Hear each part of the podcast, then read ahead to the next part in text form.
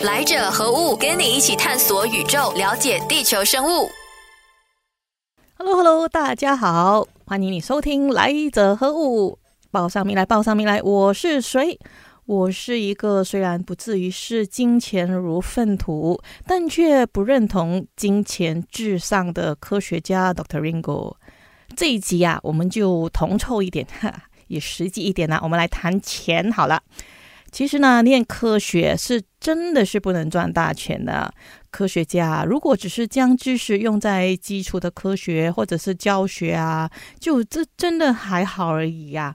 然后你看到很多科学家都需要为 grant 为了争争取一些研究基金啊，就熬出了一夜的白头。我们就连写 paper，就是如果说这个 paper 变成一个人人可以下载的 open access。我们还得要科学家和研究所出钱哦，来支付一大笔庞大的稿费。是你没有听错，投稿的人其实还要付稿费的哦。这个就是科学家的现况了。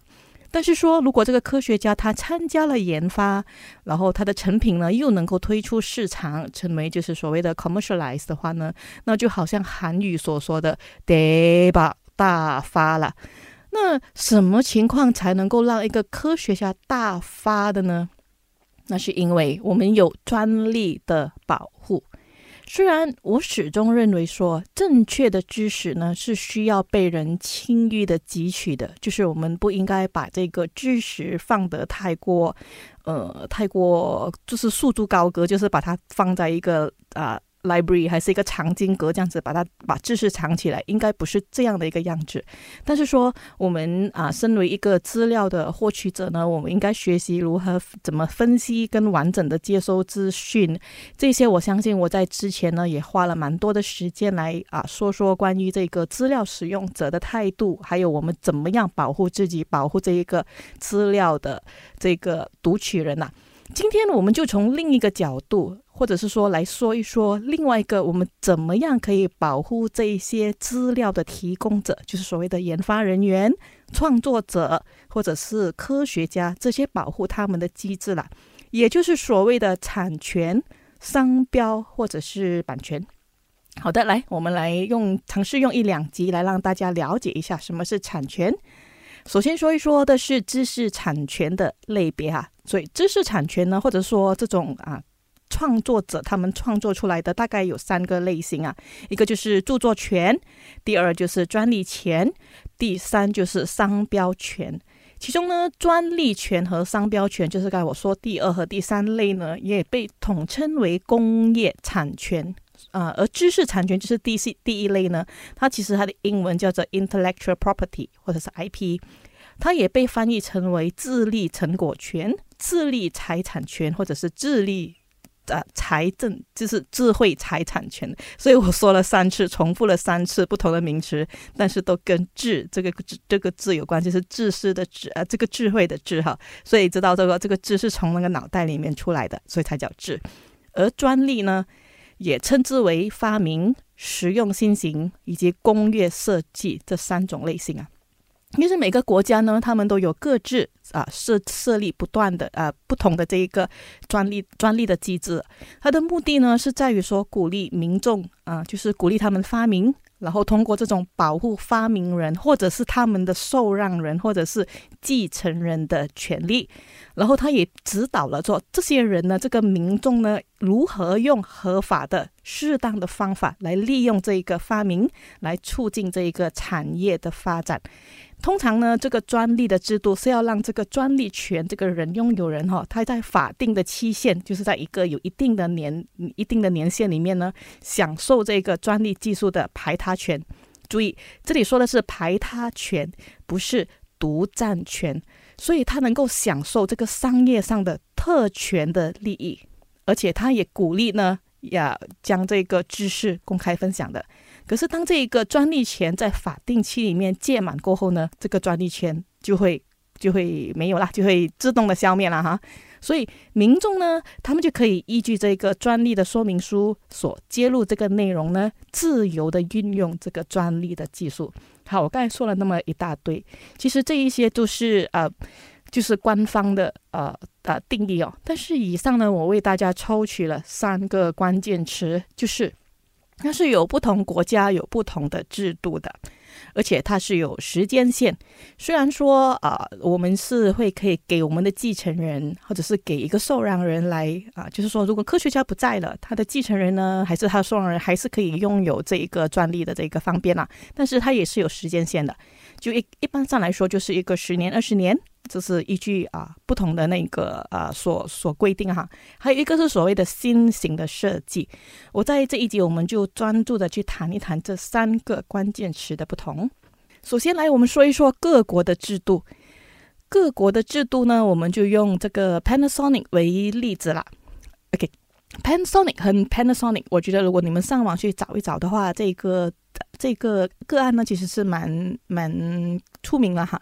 这个 Panasonic 呢，它其实是来自槟城的一个品牌啊，但是它在新加坡跟在马来西亚呢是面对不同的品牌的使用权的。这个我不我就不多说了，因为不在我的范畴里面，所以大家可以去找一找。时间线呢，我就会用下一个单元以迪士尼 Disney 来做一个例子，给大家仔细的解说。我们现在剩下的时间，我们来谈一谈，说这个新型的设计产权到底是有怎么样的一个概念哈？好的，在我之前在上这个产权课程呢，其实我也是有上过课的哈，我上过一个一个星期的课程吧。所以我们我记得老师那时候给我们举一个例子，就是说，比如说有人申请了一辆车的四粒轮子的专利，OK，就是说他他已经申请了这个车四粒轮子了。然后，当今天有一个人，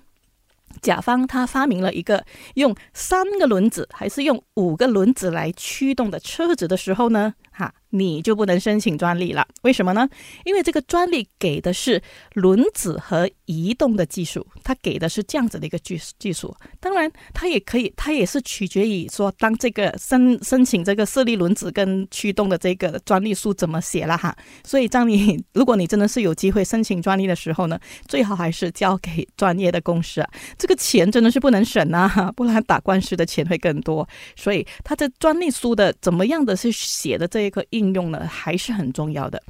但是说如果换一个状况啊，如果你今天设计的是一个将车底都变成。电池的车子来驱动这一个车子的话呢，哈，你就可以申请专利了。诶，但是以上所说的特斯拉已经做了，所以你不能做。我们今天接下来就讲一讲这个特斯拉的例子哈，Tesla，Tesla 这个啊电子车哈，这个无人驱动车哈，我们它其实从二零零三年开业到二零零二零二一年啊，就是我举的我找到的资料是截到去年为止啊，其实这个啊。呃，两年前，二二零二一年为止，这个特斯拉的汽车呢，它一共拥有了百项的产权呢，就是 patents。它一共拥有了二百八十一项，OK，这个是截至二零二一年了。一百八十一项呢是跟电能机动有关，一百六十八项是跟运行操作有关，还有就是用户的操作等等等等，他们都申请专利了，专这个啊产权了。好，比如说在二零一八年呢，特斯拉就申请了一项转向系统的专利，它就是说它允许这个啊汽车通过触屏的模式操作，或者是可以通过这一个。平平面的界面上滑动或者是点击的手势来操控车辆，是你没听错，这样的方法也是被特斯拉拿掉了它的专利。然后特斯拉呢，又在二零一九年申请了一个叫做 Smart Summon 的功能的这个专利，这个它是能够把那个汽车呢切换到 Autopilot，或者是以打车或者是停放汽车啊，就是一个切换的一个模式了。所以这个呢也是被特斯拉申请了。啊，特斯拉它的申请的还有包括什么呢？比如说包包括它半导体的，或者是一些太阳能电池等等等等的，这特斯拉都胜利了，都都申请了。然后这个还有其他的专利，大家有兴趣可以自行去找一找啊。啊，专利呢一般上都是会公布的，就说它是会有一个平台，它会告诉你说，哎，这个专利是属于我的啦。所以当你在从事研发的时候呢，就是为了避免不要踩雷，就说不要。呃，不要不小心啊踩到一些别人已经做了的东西呢，或者是你想要了解一下这个市场上已经有了什么样的一个专利呢？其实还是很可以轻易的就找到资料了。专利它到底是保护我们的吗？它是要保护科学家的吗？还是要保护用户的一个机制呢？还是它保护的是出资人呢？好，来，我们再从一个历史的角度去看一看呢，这个啊专利，这个专利权呢，它其实是可以追溯到公元前的一个希腊，就是古希腊的时候了。是的，你没听错，希腊时期就已经有保护发明的观念啦。就在公元前五百年的希腊，呃，某一些城邦呢，它就其实是有设立的这么类似的一个发明的专利权呐。就在呃，他们就已经说啊，有这样子的一个机制去保护这些发明了。而在一四五零年的这个威尼斯呢，它就有一个颁发了一个所谓的保护期。专利的保护期啊，长达十年的一个条例啊，而近代的一点呢，就可以去到英国一六二三年，就是这个詹姆斯一世啊，这个 James 啊一世哈，他所设立的，他也是设立了一些保护新发明的传啊转权利啊。而在中国呢，中国就是在一八八一年清朝的时期呢，就已经有在这个上海呢，就在一个给一个叫做郑观应上海机器织布的这个机器工艺呢，颁发了一个十年的专利了。这个也是，啊，算是一个比较正式一点的授予的专利。但是中国的这个条例呢，是在一八九八年的七月十二号才正式的成立了。它那个章程呢，一共有十二条，然后它颁发的那个期限呢，就大概有五十年、三十年跟十年啊，跟不一样的一个专利啊。到底专利是什么样的东西呢？专利是一个。为了要刺激这个个人的创造力的制度，它同时呢，它也提供了一个叫做技术的秘密保护制度，还有奖励制度呢，来为了达到一个鼓励人家来创作的一个作用啊。但是他们其实发挥的这一个机制，因为不各个不同啊，所以不同的呃专利跟不同的那一个专利书跟不同的这个范围呢，它就有起了不同的一个。作用好，我们现在已经了解了这个专利的初衷了。它的初衷就是为了要这个技术的保护还有奖励，但是它它也是说明了做要刺激个人的创造力，它就是不应该是阻断的，它应该是啊，它应该是让人鼓励人家发展跟进步的，它也不能够让人缺步的。所以呢，这个所谓的专利，它就有那个年份的期限呐，就说你可以拥有这个专利，但是你。啊，可以，可能还在被市场淘汰之前呢，你可以拥有这个专利到一个长达一个时间，但是一个长达一个时间过后呢，你就必须要放掉这个专利了。那我们就用，我知道我说这么多，大家可能没有这个概念，我就用这个我们大家都很熟悉的迪士尼 Disney 来作为一个例子吧。就这个迪士尼呢，也是当时我上课的时候老师给我们举的一个例子啦。这个迪士尼其实我们凡是举凡用它所有的这一个啊啊公卡卡通啊这个公仔啊，用他们所有的人物的这一个画像的时候呢，其实是不被允许的。我们他们是有版权的，而这个迪士尼对于版权的东西呢是非常的认真的，就是说认真到他其实有告过人哦，他其实曾经有在一九。啊，八九年呢，就是对这个美国的艺术与科学的学院呢提出诉讼，只因为他们那时候有个艺人用这个白雪公主的角色来作为这个奥斯卡颁奖典礼的电视转播，所以他就被这个迪士尼告了。然后其他的，我们我们以为熟悉的就是迪士尼的卡通人物，但是我们不知道，比如说他出产的所有的音乐，或者是他所有的那一些啊啊，包括这个那只尼莫那一只很可爱的小丑鱼呀。它其实也是有肖像权的，所以如果我们使用的话呢，而没有没有经过正确的法律途径呢播放的话，我们是会中招的。但是也别别太担心了，也也是有这个 fair use 的情况出现。比如说我们在影评上，我们在影评写影评的时候呢，我们用了其中一个角色的图像，这个是可以被视视为合理使用的。OK，或许你都会问，其实迪士尼到现在已经快快一百年了。难道米奇老鼠还不能够属于是公共的产品吗？是的，如果你你再仔细的看一下，你会发现，其实这一百年里面，迪士尼有做了一些小小的一些改变哦。OK，我们在讲这个改变之前呢，我们再说一说啊，迪士尼的历史吧。第一只面世的米奇老鼠，哈，就是迪士尼的旗下的产物呢，是在一九二八年，哎，不远啦，我们二零二八年就到一百年了哈。所以这个一九二八年呢，是第一部一个黑白的短片，叫做《Steamboat Willie》的这一个啊米奇老鼠。我相信你们应该也看过，它就是一只穿着有两个纽扣的裤子的黑色的老鼠啊，因为它是黑白画，所以你看到老鼠就是黑色，然后然后就是到处黑白灰这样子了哈。然后这个米奇老鼠呢，它是吹着口罩，开着像船一样的车，然后还是像车一样的船，然后就就总之是开着这一个车，然后就在一边吹着口哨，一边很开心的在在在开车，一段很小段的一段一段卡通故事啊。所以呢，这个这个米奇老鼠呢，它其其实它被啊，它应该这么说，这一只米奇老鼠就是这一个画面的这一个卡通的米奇老鼠呢，它其实的专利是到二零啊三六年的。但是我们如果到了二零二四年呢，我们是不是可以免费使用呢？我这里我就截一段，就是美国一个律师他所说的哈，啊，他所说的是，copyrights are time limited. Trademarks are not. So Disney could have a trademark essentially and perpetually as long as they keep using various things as they are trademark, whether they are word, phrases, character or whatsoever. OK，我们用中啊中文去解释一下，就说其实这个版权呢，它是有时间限制的，但是商标不是，所以这个迪士尼基本上它是可以永久的拥有这一个商标的，只要他们继续使用。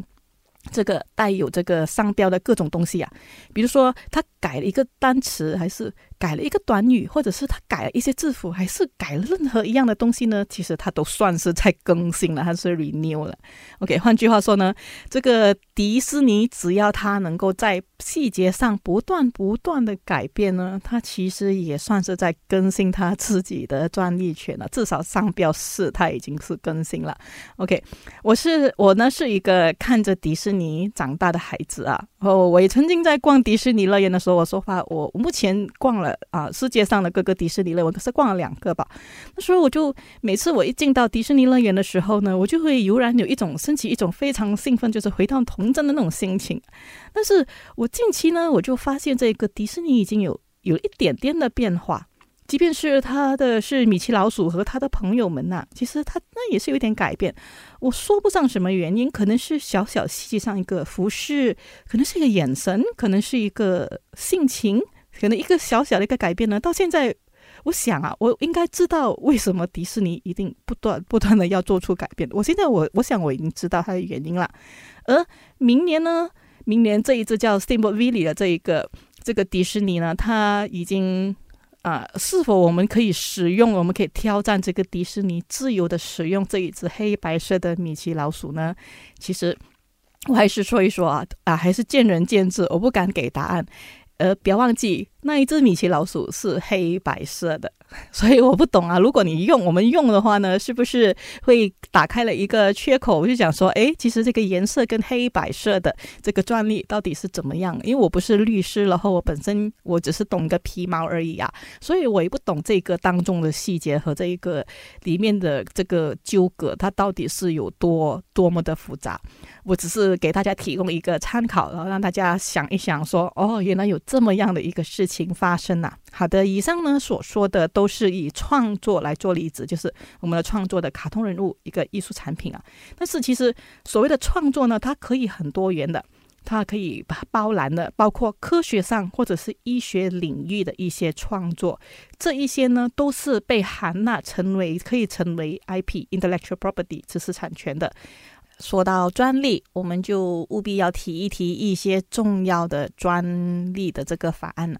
而这些法案呢，很多是在保护这个药物。我我或者说我我这么说吧，我就是来找出一些有关于这个药物的这一个保护的这个法案啊。而这些法案呢，很多是在美国的。所以我这边找到的资料，可可能是我自己的这个我懂得不多了，但是我我手上有找到的都是在美国的，所以我们就说一说一九八四年的这一个曾经在美国就有一个这么一条叫做《药品价格竞争和专利期限》的一个恢复法案，或者简称为 Hatch-Waxman 这个法案。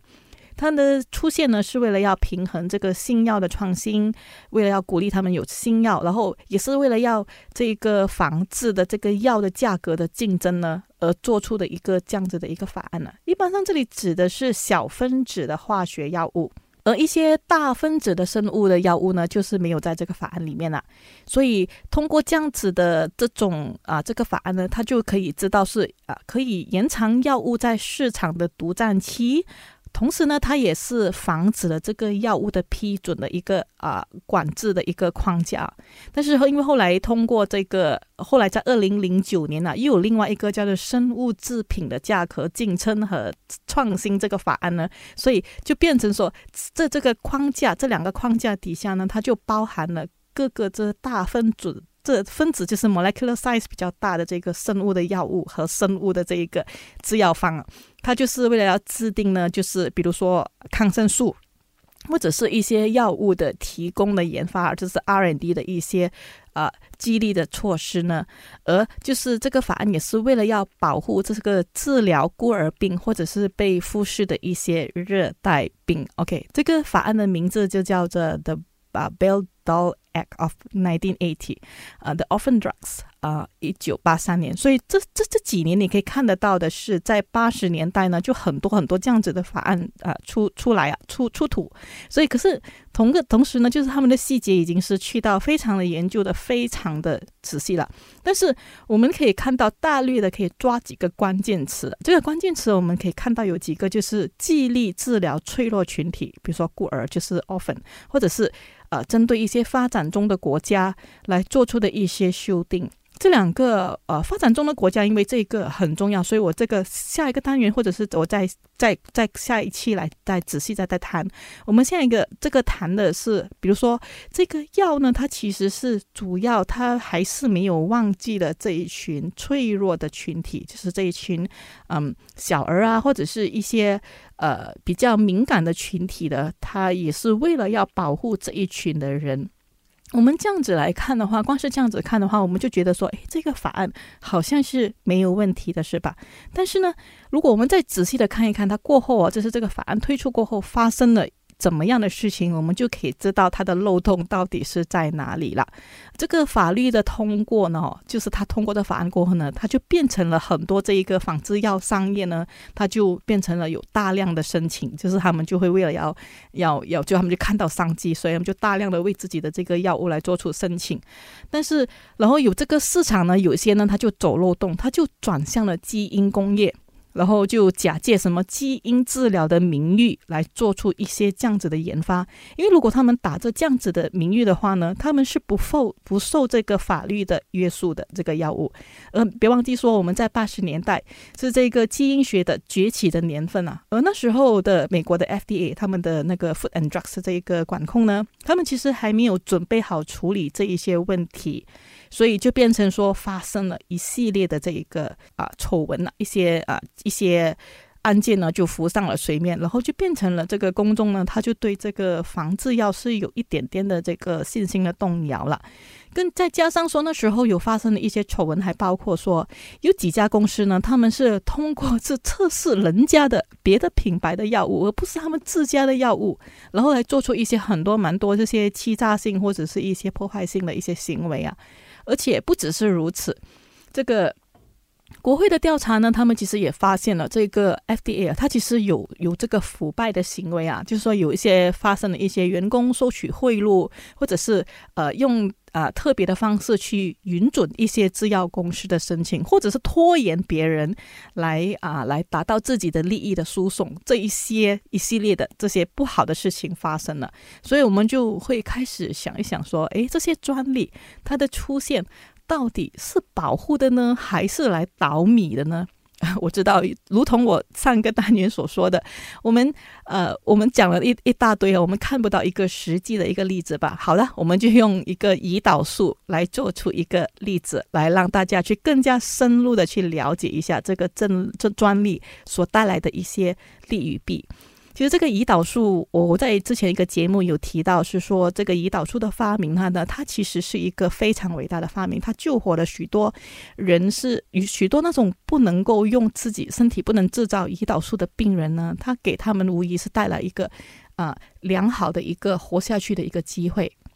而这个发明家叫 Frederick Banting 的一个人呢，一个医生呢，他是在一九二三年发现胰岛素的，所以一九二三年距离现在已经是一百年了。但是他那时候这个医生啊，他其实挺有医德的，他就是不不让自己的名字写在这个专利上。但是他他的共同的发明人呢，就是另外两个医生呢，叫 James Collip，还有一个叫 Charles Best。他这两个人呢，他就把一用一美元的这个价价格呢，将这个胰岛素的专利卖了给多伦多大学。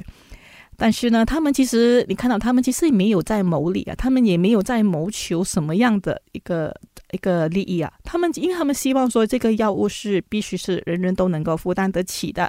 但是，这个现在我们看到的情形啊，这一百年走来啊，似乎是没有办法让这三个老人家达到他们的夙愿哈，没有办法，因为我们现在看得到，其实现在这个胰岛素跟这个这个药品啊，其实是非常非常的昂贵，非常非常的高，就是非常的高的，因为这些药品呢，啊，都是属于 out pocket，就是我们就是得在病人自己掏腰包。而去支付的一个费用啊，所以你可以想象一下，它这一个价格呢，它它其实是呃受到的那个，就是它收到的那个利益是蛮大，而且它的价格是一直不断的高涨的。我这边找到的资料是，到二零一六年啊，它的平均价格已经上涨到四百五十美元了。而且它的成本还在继续上涨中，而现在有一些为了因这个价格价格太昂贵了，所以有四分之一的糖尿病患者呢，他们是尝试减少或者是不依据这个啊医生建议的剂量来使用这胰岛素，就是因为穷的吃不起这个药，这样的状这样的情况就出现了。嗯，在这一个，而且，但是这个，如果我们看这个胰岛素的专利保护，它其实没有办法达到这个真正的保护的，因为在这个制造这一个呃胰岛素的这个整条这一个 supply chain 里面，它其实还有很多很多我们看不到的一些专利的出现的，就我们所谓的二级的专利的，比如说一些器材设备，比如说我们就举一个。就就举举那支笔就好了，就是用那一个打针的所谓的那支针啊，那个胰岛素的输送笔，这个等等哦，它其实也是有隐藏的专利在里面的，所以那个病人呢还是要支付一笔钱的。当时候其实这个胰岛素的这个例子呢，它是属于一种叫做嗯 extreme regulatory complexity，就是它是一个属于极端的这个监管的复杂性的一个产品啊，而所以当更便宜的。他他他必须要控制的不只是这一些专利而已，而且他还是要小心的是，一些比较便宜的仿制药被引入市场了，所以整个药品的价格呢就会下降。但是它下降的当然呢，它就会又影响到的另外一个层面的，就是我们对健康上的隐忧。所以这个里面的它就是像一潭很深很深很深的水。我们如果我们潜进去的话，我们才会看到里面这个水底下面其实有很多很多我们不知道看不到的一个局面。但是我想要将心比心的说一下，说一句啊，就是胰岛素其实已经被发现了一个世纪了，从一九二八年到现在，呃，一九二三年到现在已经是一百年了。我们早就好应该拥有它了。我们这个专利呢，早就好应该放了，十年、五十年、一百年，一百年太久了。但是我们为什么还不能放呢？而我们不要忘记，这胰岛素跟我之前提到的米奇老鼠是不一样的。这个胰岛素是拿来救命的呀。所以我现在举的是一个历史比较悠久的这个药物来做例子。而这一百年里面还有很多很多不同新的药物的出现啊，而这些，比如说我再举一个例子，就是我们最近人人都非常关注的新冠疫苗的这一个专利，它到底又是一个怎样的概念呢？我原本呢以为说，我一集用一个集数就可以谈完所有关所有专利的东西，看起来好像不太行啊。所以因为啊，因为有实在有太多的这个灰色的地带和需要讨论的空间呐，我们会再给你再谈一谈，继续的再聊有关专利的这一个课题，请你继续留守来者何物。更多资讯可浏览面子书专业王云婷，锁定每逢星期三早上十点，来者何物？让基因学博士 Dr. Ringo 用科学解释万物。